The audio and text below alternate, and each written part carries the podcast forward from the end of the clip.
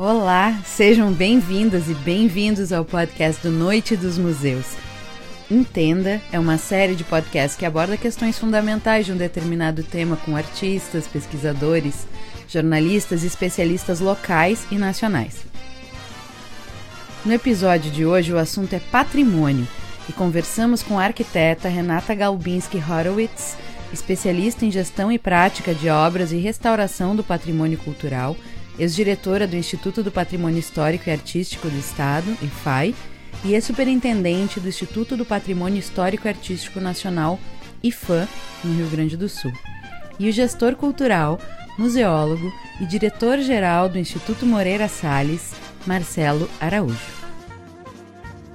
O que o queijo mineiro, o frevo pernambucano, o sítio arqueológico de São Miguel Arcanjo nas missões jesuíticas e a festa do Divino de Pirenópolis, em Goiás, têm em comum.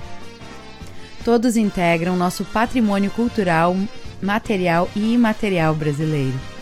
Poderíamos ficar aqui um tempo imenso listando exemplos, já que atualmente são 48 bens culturais e materiais registrados, 1.262 bens materiais tombados, entre eles 83 conjuntos urbanos e 11 terreiros de matrizes africanas, além de 25.892 sítios arqueológicos registrados. Os conjuntos urbanos tombados contam com cerca de 635 mil imóveis sob alguma forma de proteção do IFAM, que necessitam de acompanhamento, autorização para intervenções e fiscalização. Patrimônio é tudo aquilo que pertence a uma região, a herança do passado e o que o povo cria hoje. Podem ser citadas ainda diversas tradições, saberes e técnicas que vêm sendo submetidas às normas que estabelecem o Inventário Nacional de Referências Culturais, do IFAM, na complexa tarefa de preservar o patrimônio material e imaterial, resguardando bens, documentos, acervos, artefatos, vestígios e sítios, assim como as atividades técnicas, saberes, linguagens.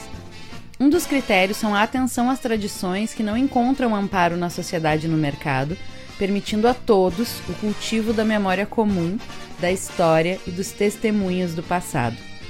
Renata explica um pouco sobre o conceito de patrimônio. Conceito patrimônio histórico e artístico era de um conjunto de bens materiais, móveis e imóveis. Então, assim, muito centrado na questão do material, né?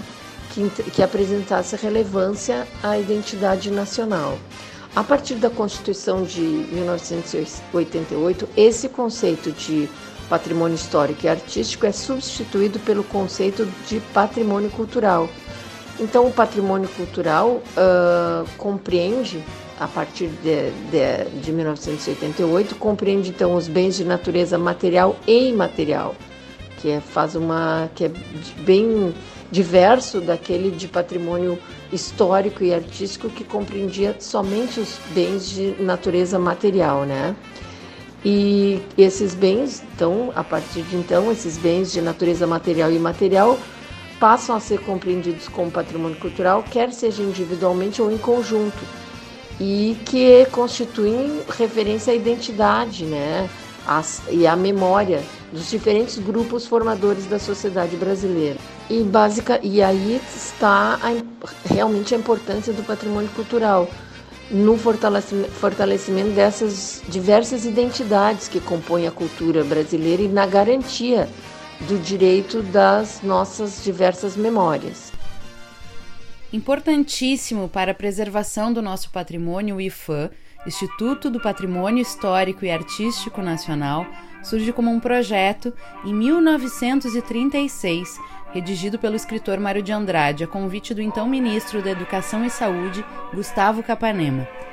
Criada no ano seguinte pela Lei 378, de 13 de janeiro de 1937, a instituição tem hoje como missão promover e coordenar o processo de preservação do patrimônio cultural brasileiro para fortalecer identidades, garantir o direito à memória e contribuir para o desenvolvimento socioeconômico do país, de maneira que todas as gerações tenham acesso aos bens culturais que integram e fazem parte da construção da identidade do povo brasileiro.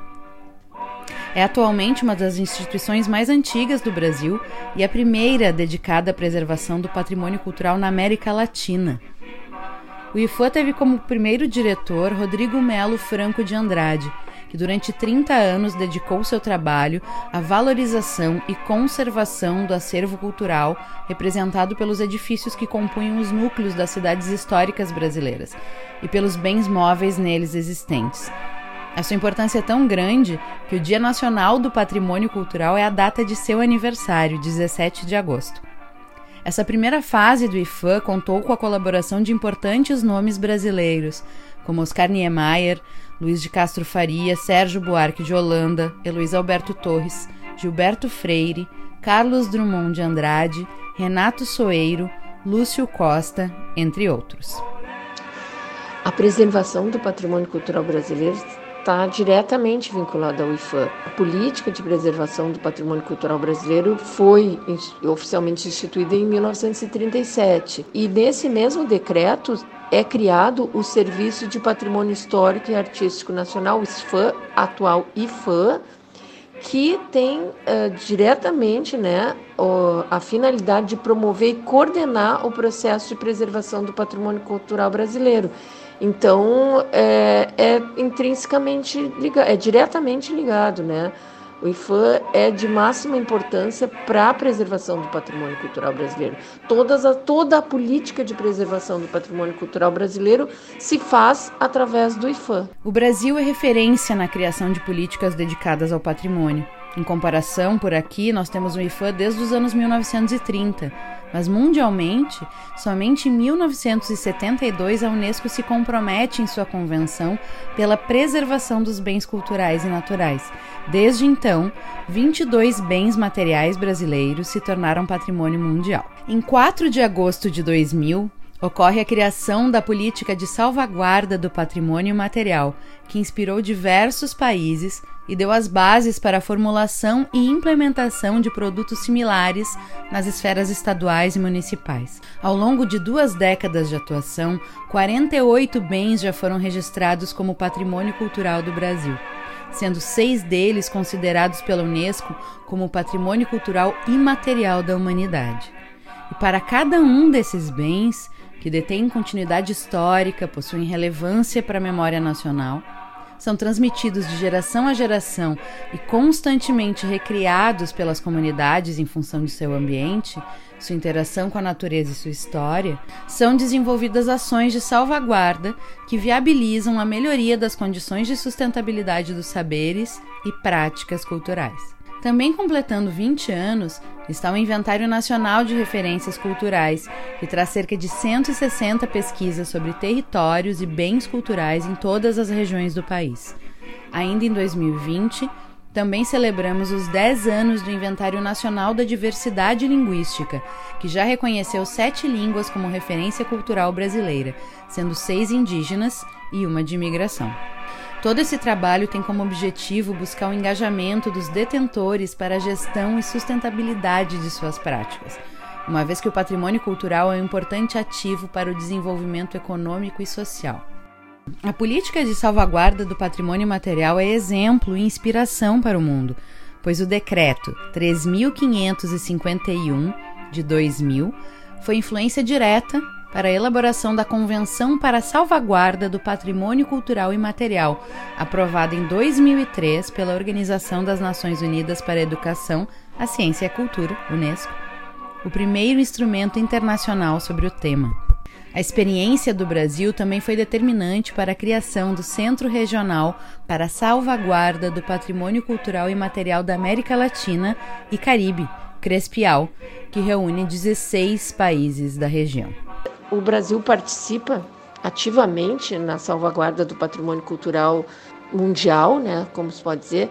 Aqui no Rio Grande do Sul, especificamente, nós temos a, o sítio, né, de São Miguel Arcanjo, que é patrimônio da humanidade, e se tem trabalhado diretamente. O IFAM tem, através tem uma, um departamento exclusivo que trata com relações internacionais, que trata diretamente tanto com o patrimônio cultural mundial como o patrimônio cultural do Mercosul.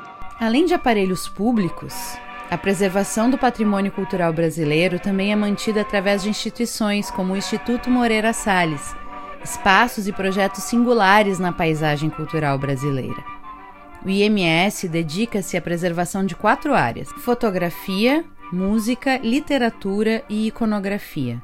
Presente em três cidades: Poços de Caldas, no sudeste de Minas Gerais, onde nasceu em 1992, Rio de Janeiro e São Paulo, o Instituto, além de catálogos de exposições, livros de fotografia, literatura e música, publica regularmente as revistas Zoom sobre fotografia contemporânea do Brasil e do mundo, de frequência semestral, e a Serrote, de ensaios e ideias, quadrimestral.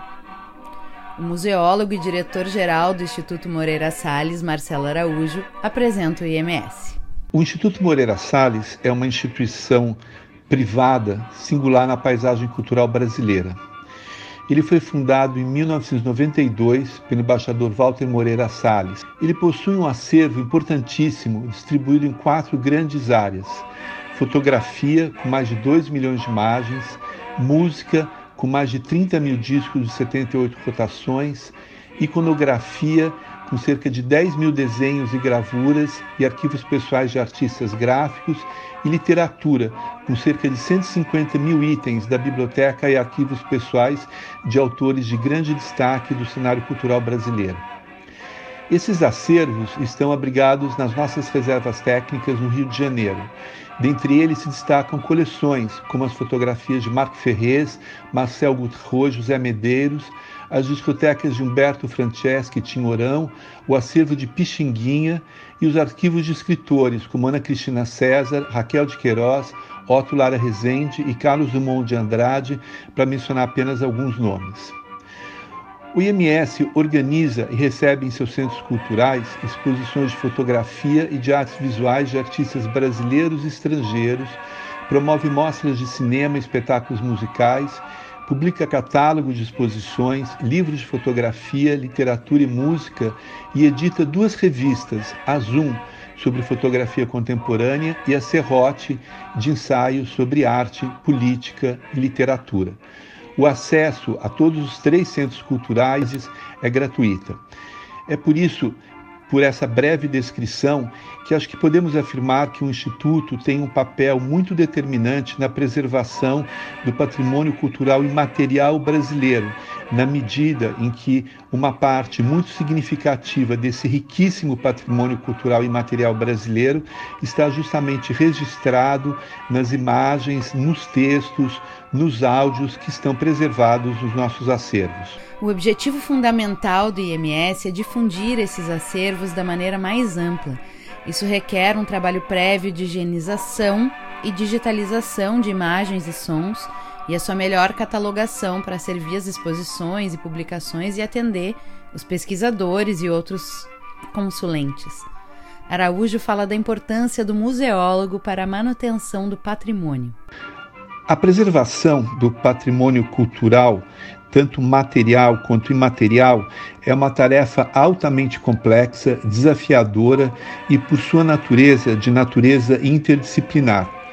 É nesse cenário que o museólogo e a museologia têm um papel bastante determinante ao lado de outras áreas de conhecimento e de outros profissionais para a consecução de todas as tarefas que são necessárias para não só essa adequada conservação, segurança, mas principalmente para a comunicação e a extroversão desse patrimônio, de maneira que ele possa realmente se constituir como uma herança e como uma referência para toda a população brasileira. Apesar da impossibilidade das visitações presenciais às sedes do IMS, o Instituto segue vivo e ativo produzindo muito e trazendo uma programação muito interessante em tempos de pandemia. O Instituto Moreira Salles, já no início de março desse ano 2020, atento às orientações das autoridades médicas das diferentes instâncias diante do contexto da propagação é, da Covid-19, é, decidiu suspender as atividades dos seus três centros culturais e também colocou toda a sua equipe é, em trabalho remoto, de maneira a assegurar as melhores condições é, de trabalho. É, a partir desse momento, nos dedicamos nas plataformas é, virtuais e principalmente por meio do nosso site a oferecer é, conteúdos que pudessem é, preservar é, e estimular o acesso aos nossos acervos e também o desenvolvimento de atividades buscando justamente a parceria com criadores e artistas que nesse momento se viram particularmente é, atingidos. É, nesse sentido, lançamos o programa Convida, que é um programa de solidariedade com a criação artística concebido justamente para vigorar durante o período da quarentena. Iniciado em abril, esse programa já comissionou mais de 120 artistas e coletivos para criarem novas obras em formato virtual e que respeitaram todas as medidas de proteção sanitária preconizadas pelas organizações de saúde. Os participantes do programa atuam nas áreas de programação e acervos do Instituto: fotografia, cinema, música, literatura, artes visuais e desenho gráfico. Os artistas e coletivos foram selecionados e convidados segundo critérios que levam em conta a diversidade de identidade presentes no Brasil, tanto seja de raça, de gênero, regionalidade, contexto social e cultural. Todos esses trabalhos estão disponíveis gratuitamente no site do MS e no nosso site também prosseguem as atividades de difusão e de acesso do nosso acervo e também, principalmente, das atividades da Serrote e do Zoom, que são as duas revistas publicadas pelo Instituto Moreira Salles. Organizando e difundindo conhecimento desde sua fundação, o IMS quer também gerar conhecimento a partir de seus acervos. Nesse sentido, tem procurado estabelecer convênios e intercâmbios com universidades, daqui e estrangeiras, e com outros museus. A pesquisa é meta a ser seguida. Memória está em quase tudo que o IMS faz, e ser guardião do passado é a missão das mais nobres. De um passado que não fique estagnado, mas que seja também fundamental para entender o presente e enfrentar o futuro. Na melhor inspiração de sua história, IMS quer construir legados culturais. E é a isso que vem se devotando. E esse foi mais um episódio de Entenda, o podcast do Noite dos Museus, que contou com entrevistas com Renata Galbinski Horowitz e Marcelo Araújo. Para saber mais, acesse nosso portal www.noitedosmuseus.com.br.